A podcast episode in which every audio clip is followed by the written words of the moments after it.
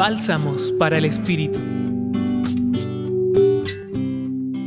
Hoy, en el Evangelio de Marcos, Jesús te regala una buena noticia, un mensaje que habla de la proximidad del amor de Dios entre nosotros a través de estas palabras.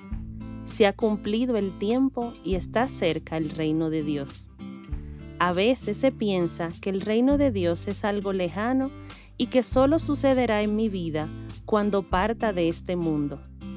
El reino de Dios, del que tanto habla Jesús, está cerca, está aquí. Se ha iniciado, pero no ha llegado a su culmen. Es el reino de vida y paz para todos los hijos e hijas de Dios.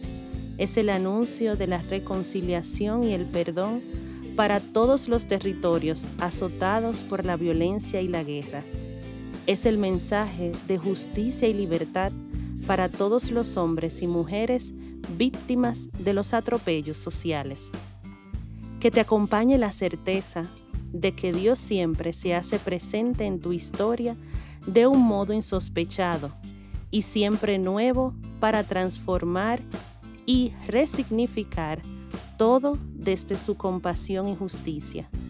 Y para hacerse presente en tu historia y en la vida de otros, cuenta con tus manos, tus pies, con todo tu ser y con toda la fuerza del Espíritu.